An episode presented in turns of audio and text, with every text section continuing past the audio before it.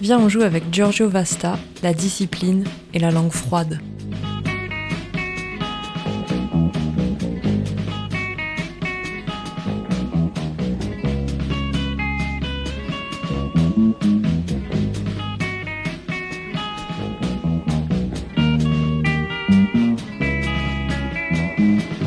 Bonjour, je suis une bibliothèque, ce qu'on peut comprendre d'au moins trois manières.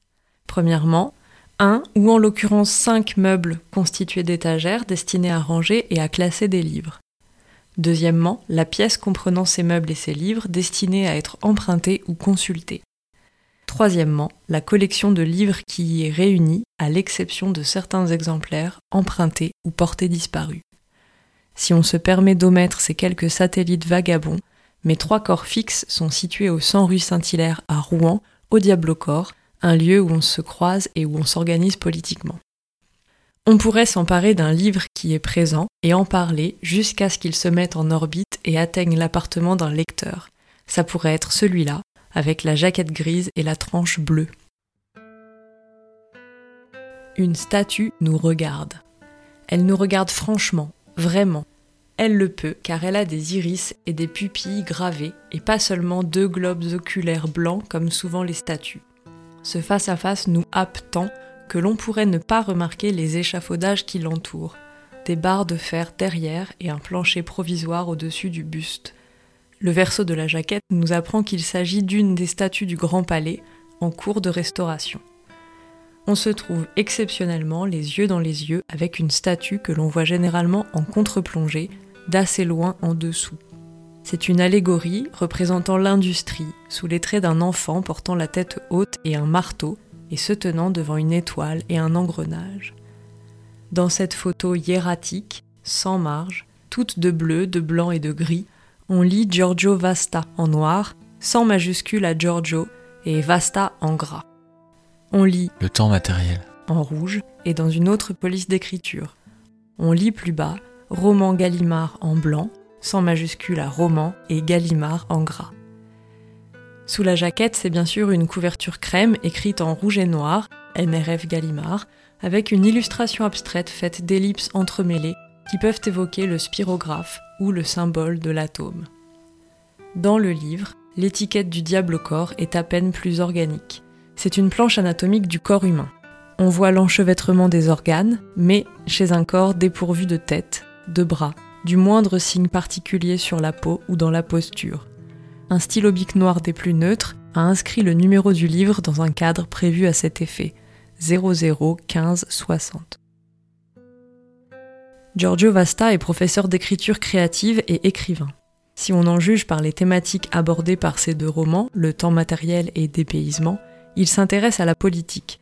Et si on en juge par son troisième livre publié, un livre de photographie intitulé Absolutely Nothing, Storie e nei deserti americani, absolument rien, histoire et disparition dans les déserts américains, il est aussi sensible que moi au motif de la disparition sans laisser de traces.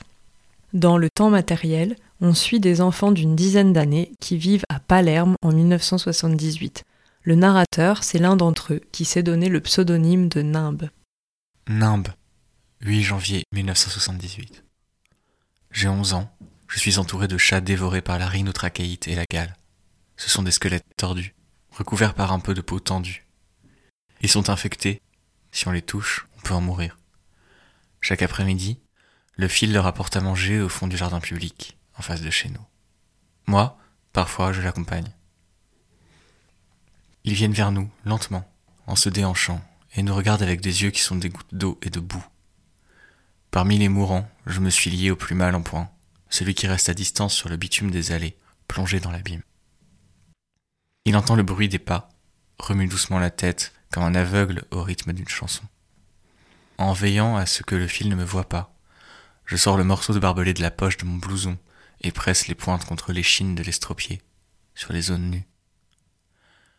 L'espace d'un instant, la peau se tend vers l'intérieur, puis retrouve lentement sa forme. Il ne bouge pas. Sa tête oscille un peu. C'est tout. J'augmente la pression et l'estropié se secoue. Une brève crise de nerfs. Un sursaut d'indignation obtuse qui dure quelques secondes et s'éteint avant de reprendre une pause absorbée. Ce drôle de nimbe et ses amis sont à l'âge où le monde cesse d'être tout petit et limité à leur entourage immédiat. Ils voient des choses à la télévision, ils perçoivent qu'on ne leur dit pas tout de la mort, du sexe ou de la politique, et ils se posent des questions. À ces questions, ils élaborent des réponses. On pourrait dire aussi qu'ils jouent avec sérieux, comme tous les enfants, et qu'ils jouent à la guerre, celle de leur époque. Bref, ils s'attachent sérieusement à devenir les Brigades Rouges. Vous avez pensé à ce que je vous ai dit au sujet des Brigades Rouges demande soudain Scarmilia. Qu'est-ce qu'on était censé penser? Je demande à mon tour. Que ce qu'ils font a un sens. Même s'ils tuent Tu te souviens de ce que j'ai dit sur le fait d'être coupable? Il me demande sans répondre. Je fais oui de la tête. Être coupable est une responsabilité. Les brigades rouges assument cette responsabilité. Ils rendent Moreau innocent, j'affirme. C'est vrai, fait Scarmilia. Il se passe aussi ça, mais c'est inévitable.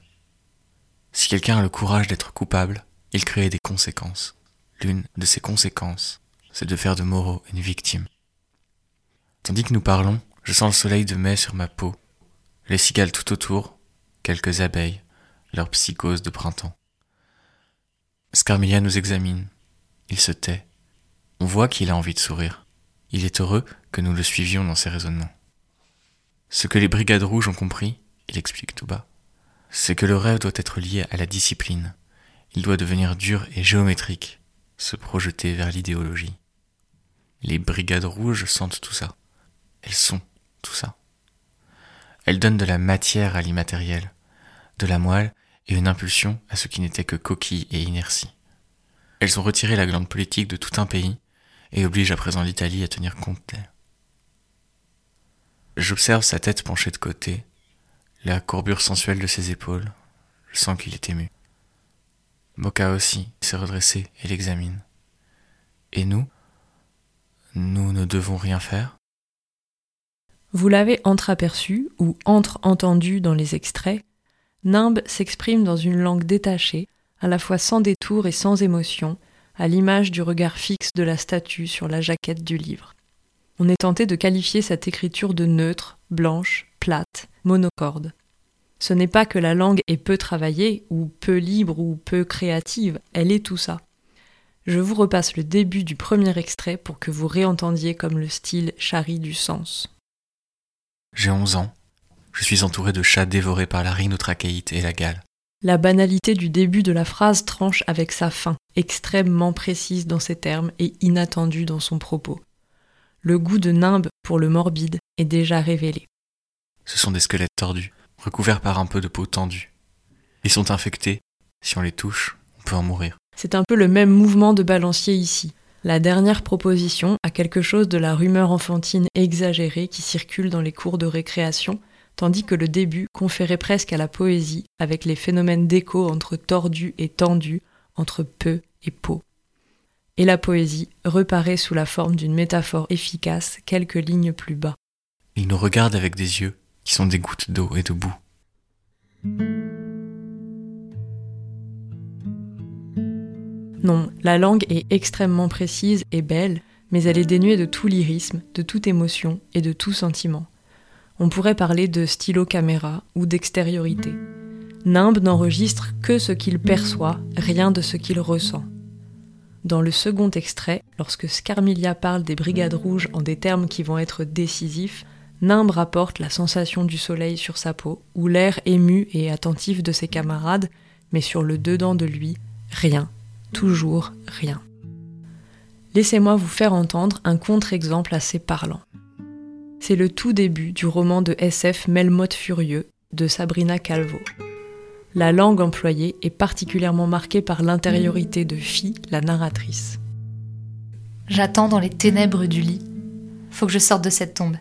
Je glisse en silence pour ne pas réveiller Bia, qui dort étalée sur le dos, la bouche ouverte. Une lune éclaire le parquet vers la salle de bain. Miroir, ô miroir, que vois-tu ce matin? Que de la trouille, fille. Je pisse, hypnotisé par ce bruit qui sort de moi en bouillon de canard WC. Je finis le rouleau de PQ en laissant traîner le carton, comme la merde que je suis. Statement. faire couiner la bouilloire, boire mon café à la fenêtre. Les eaux de Belleville glissent et glougloutent le long des trottoirs. Des reflets oranges dans le crépitement d'humide sur le pavé. L'ombre des arbres déplace un miroitement. Me prend soudain l'envie d'aller brûler Euro Disney. On l'entend bien, l'abolition de la frontière entre intériorité et extériorité. Elle se manifeste d'une part par les pensées et émotions qui sont livrées. Par exemple, quand Fille se dit hypnotisée par le bruit de son urine qui coule, ou quand elle est prise par l'envie d'aller brûler Euro Disney. Et d'autre part, elle se manifeste par des énoncés qui objectivent l'auto-observation et l'autocritique. C'est le rôle par exemple que joue l'image du miroir lorsqu'il répond à sa question. Si la langue de Melmoth Furieux, comme celle du temps matériel, esquisse un geste en direction d'une certaine poésie, avec ses reflets orange dans le crépitement d'humide sur le pavé, elle semble également pouvoir se permettre de plus amples mouvements.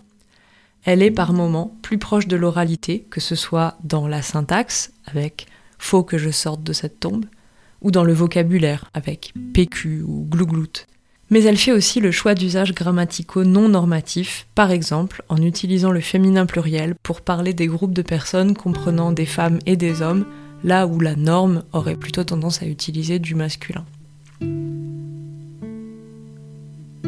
Évidemment, en tant que lecteur, vous avez tout à fait le droit d'avoir votre préférence entre ces deux façons d'écrire.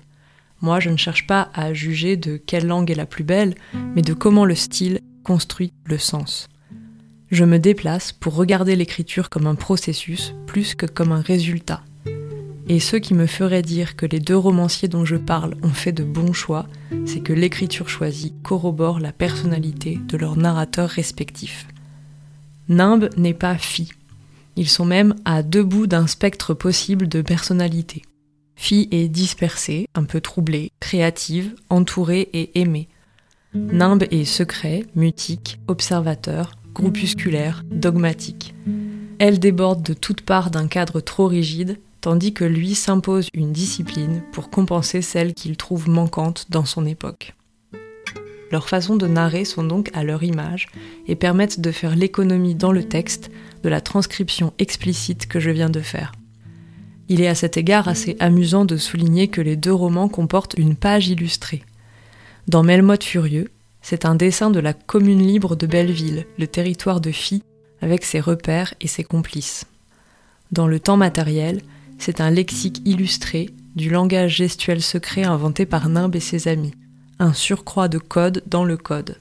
En remplaçant certains mots par des gestes censés les rendre inaccessibles aux espions, ce personnage soumet, en plus de son corps et de son idéologie, sa langue à un plus grand contrôle et une plus grande discipline. À la fois, c'est peut-être ce qui le consacre comme narrateur ou auteur, mais c'est aussi par là qu'il finira par craquer. La dernière scène du roman, en effet, et je préfère ne pas vous la faire entendre, le trouve en délicate posture. Allez, je peux au moins vous dire le mot final, c'est larmes. Si vous voulez découvrir par vous-même toute l'histoire de Nimbe, Rayon et Envol, les enfants qui veulent devenir les Brigades Rouges, éteignez tout de suite ce podcast. Si vous êtes encore sceptique ou trop curieux, j'ai un dernier extrait pour vous. C'est le tout début du livre. Il ressemble à la naissance métaphorique de Nimbe, rassemblant autour de lui tout ce qui l'intéresse, étalant ce qu'il aime dans un cercle qui fait de lui un centre. Il y a le ciel, il y a l'eau, il y a les racines, il y a la religion. Il y a la matière, il y a la maison. Il y a les abeilles, il y a les magnolias, les animaux, le feu. Il y a la ville, il y a la température de l'air qui change une fois respiré. Il y a la lumière, il y a les corps, les organes, le pain. Il y a les années, les molécules, il y a le son. Et il y a les chiens, les étoiles, les plantes grimpantes. Et il y a la soif, les noms. Il y a les noms. Il y a moi.